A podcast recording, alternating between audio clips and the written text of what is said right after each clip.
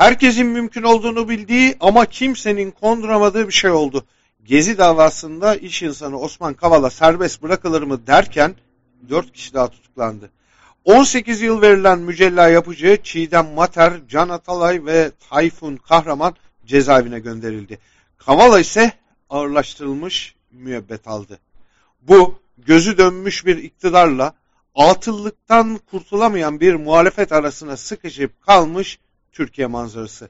Bu pres kamuoyunu yine derin umutsuzluğa sürükledi. Her seferinde bu kadar da olmaz denilen iyi niyet çok daha fazlasının görüldüğü bir şok dalgasına dönüşüyor.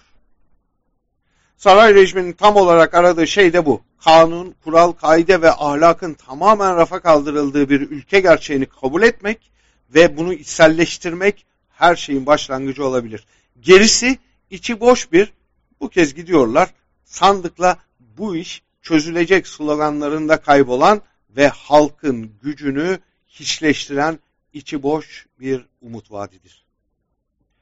Zafer Yurttaş'ı illüzyonla kandırmak yerine sert gerçeği kabul edip mevziyi ona göre kurmakla gerçekleşir.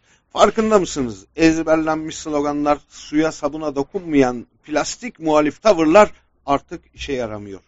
Ekonomideki sıkıntıların, toplumsal baskının, açlığın, yoksulluğun tespitini sıradan bir yurttaş siyasetçiden de gazeteciden de iyi yapıyor. Hem de yaşayarak. Bir de neden sizden dinlesin ki?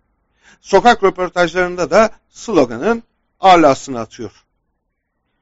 Analiz kasarak durumu tespit etmek günü kurtarmaya bile yetmiyor. Nerede sözün ettiğiniz büyük dosyalarınız?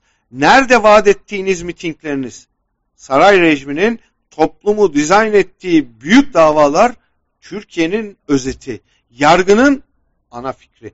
Kobane davasında kararları kayda geçen mahkeme heyeti başkanı Bahtiyar Çolak, Atadedeler isimli çetenin yöneticisi olmaktan cezaevinde. Gezi davasının hakimi Murat Bircan, AKP'den milletvekili aday adayı çıktı. Tüm yargı saray rejiminin iki dudağı arasında küçülüp kalmış. AKP'nin seçim stratejisi de işte bu yargı üzerine kurulu. Sayıştay, Danıştay, AYM, YSK, HSYK, TSK, Emniyet, TÜİK ve bilumun başka kurumlar Erdoğan'ın ıslık çaldığı arka bahçesi.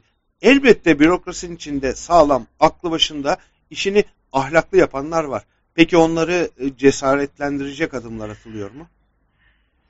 Yıllardır haksız yere ömürleri çürüyen, üzerine yenileri eklenenlerin gerçekte yanlarında kim var? Misal, yıllardır cezaevindeki ÇHD avukatı Selçuk Kozaçlı için neden sağlam bir kampanya yapılmıyor? Neden toplum örgütlenmiyor? Bunlar zor sorular. Kolay ve cevabını bildiğimiz sorular ise işe yaramıyor. 128 milyar dolar nerede? E, akıbetini herkes biliyor. 10 bin doları alan siyasetçi kim? Dilimizde tüy bitti. Ne 10 bin doları? Metin Külüng'ün 10 bin dolar değil çok daha fazlasını aldığını bir yıldır biliyoruz, bir yıldır söylüyoruz. Kavgalı Külünk ve Suç İşleri Bakanı arasına nifak sokup Soylu'nun Külüng'ün ismini vermesini sağlayarak AKP'de çatlak yaratacaksınız. Birbirine suçlarıyla bağlı olanlar birbirlerini satmazlar. AKP'yi kendi içinde daha da konsülde eden ucuz numaralar bunlar. Ne slogan, ne tespit, ne de ucuz numaralarla AKP'yi alt edebilirsiniz. Anlaşılan iktidar gibi muhalefet de halkın gücünü çok hafife alıyor.